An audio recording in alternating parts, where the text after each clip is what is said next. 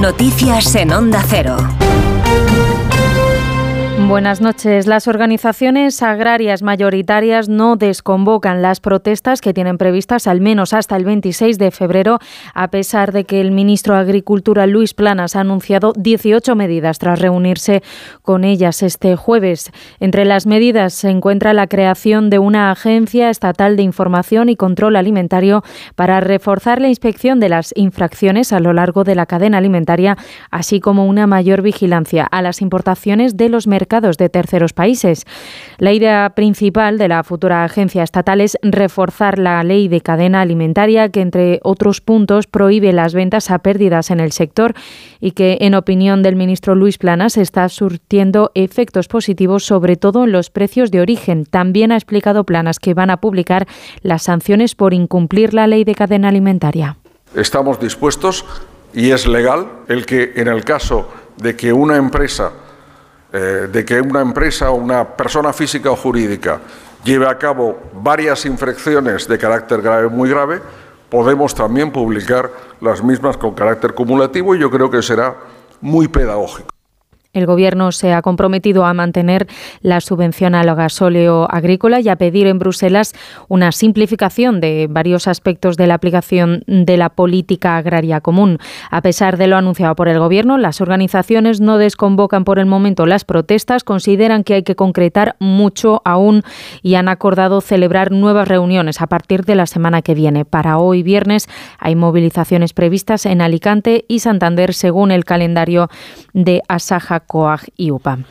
En otra línea de asuntos, España e Irlanda enviaron una carta a la presidenta de la Comisión Europea, Ursula von der Leyen, hace dos días en la que pedían que se revisase el acuerdo con Israel para que se investigue si están violando derechos humanos en su actuación en la franja. Este jueves, la Comisión Europea ha señalado que esto solo puede hacerlo Josep Borrell. Asunción Salvador.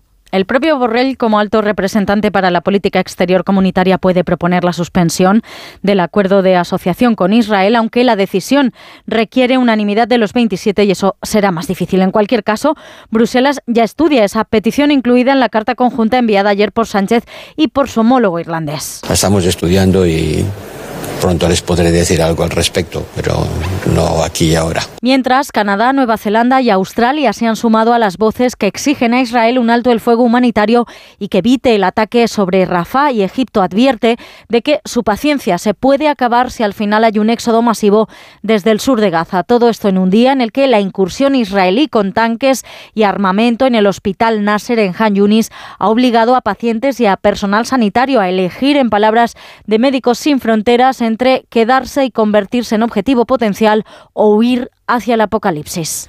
Las tropas del ejército de Israel han entrado este jueves en el principal hospital del sur de la franja en Han Yunis con el pretexto de buscar cadáveres de rehenes. Las autoridades del Ministerio de Sanidad controladas por Hamas y Médicos Sin Fronteras han denunciado los bombardeos en esta ciudad en el sur de Gaza que han dejado muertos y heridos, aunque el número está aún por determinar. Por otro lado, el Líbano ha dicho que va a denunciar a Israel ante las Naciones Unidas por los ataques al sur del país, que se ha saldado con 10 personas muertas, entre ellas un dirigente del brazo armado de Hezbollah. Y el expresidente Donald Trump va a ser el primer presidente de los Estados Unidos en sentarse en un banquillo y lo va a hacer por los presuntos pagos irregulares a la actriz porno Stormy Daniels, según ha confirmado un juez de Nueva York. Trump ha acudido al juez para al juzgado para que se desestime el caso y les ha acusado de interferencia electoral. No hay delito alguno y nadie ha visto algo como esto. De lo que se trata es de interferencia electoral y lo están haciendo para hacerme daño en las elecciones porque voy por delante las encuestas por diferencias que nunca se han visto. El magistrado ha denegado su petición para desestimar la causa y el juicio será el mes que viene, el día 25 de marzo. Y en la actualidad deportiva en fútbol, Kylian Mbappé ha comunicado al Paris Saint-Germain que se va a marchar a final de temporada. Solo falta desvelar cuál va a ser su destino. Y en baloncesto, hoy se cierran los cuartos de final de la Copa Derby a las 6 entre el Barça y Manresa y a las 9 Unicaja Lenovo Tenerife. Eso ha sido todo por ahora. Más información a las 3, a las 2 en Canarias. Síguenos por internet en ondacero.es.